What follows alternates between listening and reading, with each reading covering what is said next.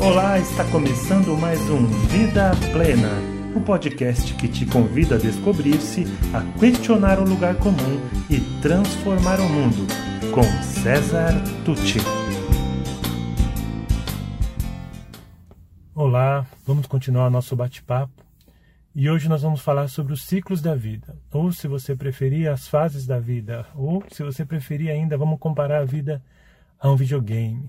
E eu quero voltar para Sabrina, a Sabrina que representa aqui todos os jovens vivendo essa fase desafiadora da vida. A Sabrina um dia chegou em casa depois de levar o animalzinho dela para tomar banho no, no, no pet shop. Passou pela sala, viu a mãe cuidando dos avós, já velhinhos, e ficou pensando naquilo: como vai ser no futuro? Como vai ser quando meus pais envelhecerem? Porque as pessoas pensam que não, mas a Sabrina pensa no futuro. Ela projeta, ela sente ansiedade em relação às coisas. E naquele dia ela estava especialmente ansiosa porque ela esperava a resposta de algumas entrevistas ou pré-entrevistas que ela tinha feito numa agência de emprego. Bem, nada de telefonemas, veio o horário do almoço, Sabrina cada vez mais ansiosa e preocupada. Teria sido mais uma entrevista em vão. No entanto, por volta das duas horas, o primeiro telefonema. Era de uma das empresas, perguntando da Sabrina. Ah, você esteve aqui conosco, fez uma ficha. A gente quer mais alguns dados antes de marcar a entrevista. Qual é a sua formação?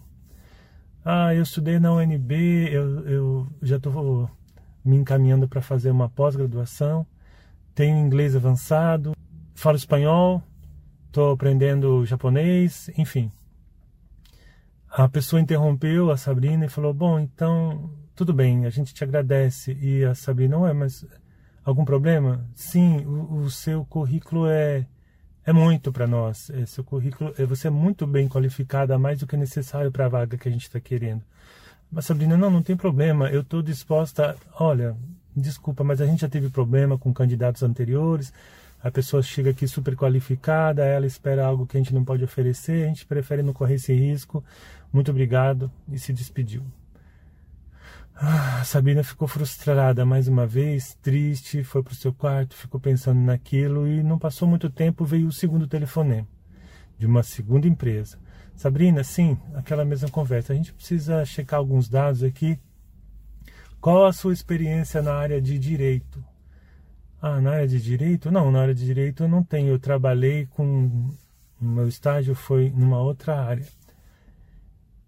É, ah, então. Você desculpa, Sabrina, mas a gente procurava alguém que tivesse experiência na área de direito. A Sabrina falou: Mas eu estou disposta a aprender, eu, eu não tenho dificuldade com isso, eu estou disposta a trabalhar, eu, Olha, não dá, Sabrina, você me desculpe, mas a gente já teve alguns problemas com isso antes. Tem muitos candidatos e algum, alguns têm mais experiência nessa área, então a gente te agradece fica para uma próxima oportunidade. Bom, a Sabrina simplesmente entrou num estádio de, de desespero mesmo, de desabou, como se diz. Desabou, foi para o quarto chorando, subiu correndo, foi para o quarto chorando, chegou na sua cama, deitou e a mãe ouviu aquele choro e pensou: Nossa, o que aconteceu com a minha filha? Foi atrás dela, chegou até o quarto, encontrou a Sabrina aos prantos. E ela olhou para a mãe e só, só conseguiu dizer assim: Eu não sou ninguém, mãe. Eu não sou ninguém.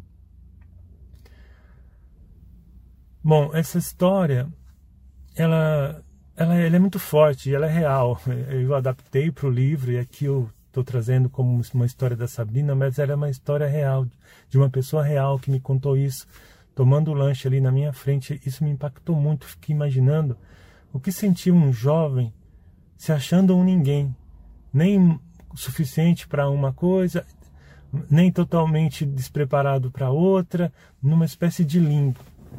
E aí eu fiquei pensando exatamente sobre isso, que há fases em que a gente se sente assim, como vivendo num limbo. Porque a vida ela é feita de fases, ela é feita de ciclos, e a gente tem que aprender a lidar com isso. E as fases em que a gente se sente no limbo são várias. Eu poderia citar algumas, como por exemplo essa, fa essa fase entre o tempo que você tá para sair do ensino médio e fazer o vestibular ou entrar para um cursinho, e que às vezes você não consegue definir exatamente o que você quer, que área você quer. Tem gente que já nasce, parece sabendo, né? É, tem uma irmã que com 5 anos falava que ia ser médica e ela é médica hoje. Eu já era do tipo assim que eu gostava de tanta coisa e ao mesmo tempo nada me prendia tanto assim, eu não sabia exatamente o que eu queria. Demorei muito para definir.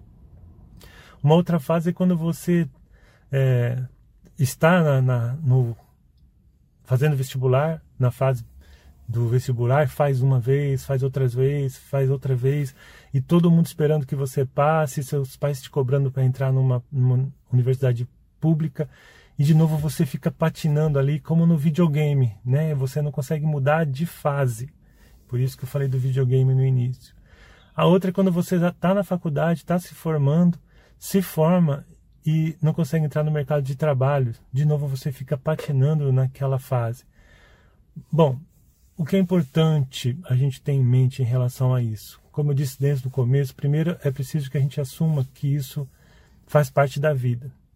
Não aceitar que a vida é feita de ciclos é, é algo enlouquecedor, porque a gente vai atravessar vários ciclos. Por exemplo, vocês são jovens hoje, um dia não serão mais. Vocês têm um relacionamento, esse relacionamento pode acabar. Né? Hoje vocês têm talvez seus pais, suas, sua mãe e tudo ali, aquela estrutura. Um dia eles não vão estar. Então a vida é assim. E o importante é a gente saber o que eu tenho a aprender com esse ciclo. O que ele está querendo me ensinar. Como no videogame, né? o que, que eu ainda não consegui dominar aqui para poder atravessar de fase. E às vezes você vai falar, ah, mas eu já sei tudo, eu falo inglês muito bem, eu sei matemática de trás para frente, sei toda a história do Brasil, do mundo, enfim, não, não importa.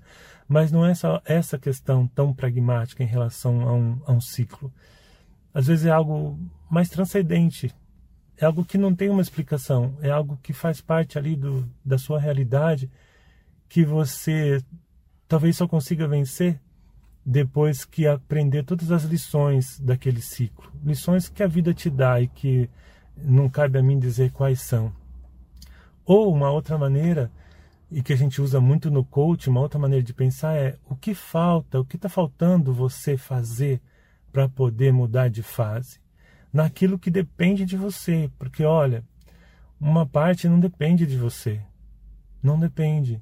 Por exemplo, essa situação que o mundo está agora, que já estava difícil e que se agravou por causa da pandemia, onde os empregos são raríssimos, os estágios igualmente, é, isso não depende de você, né? ultrapassa a sua alçada, digamos assim.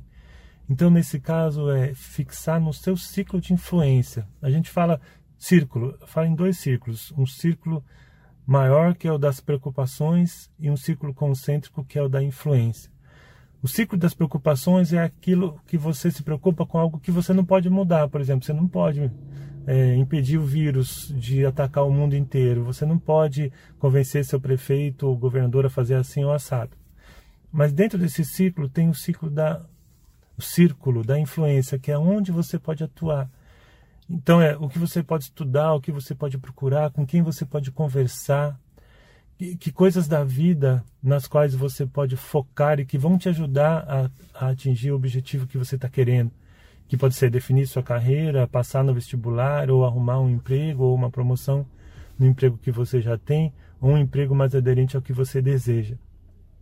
Então, a gente sempre faz essa pergunta: naquilo que cabe a você, que é possível a você fazer, você está fazendo?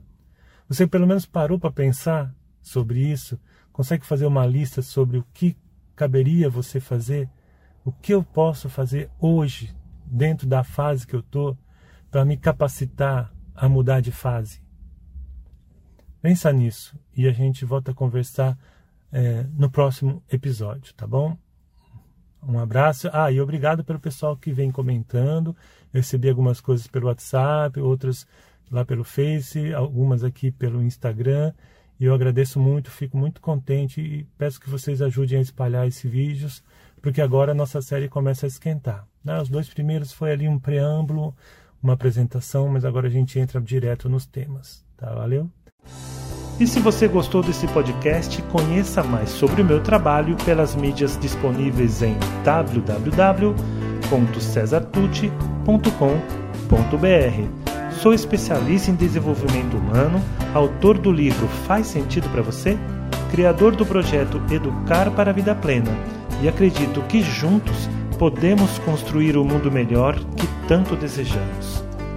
Obrigado e até mais.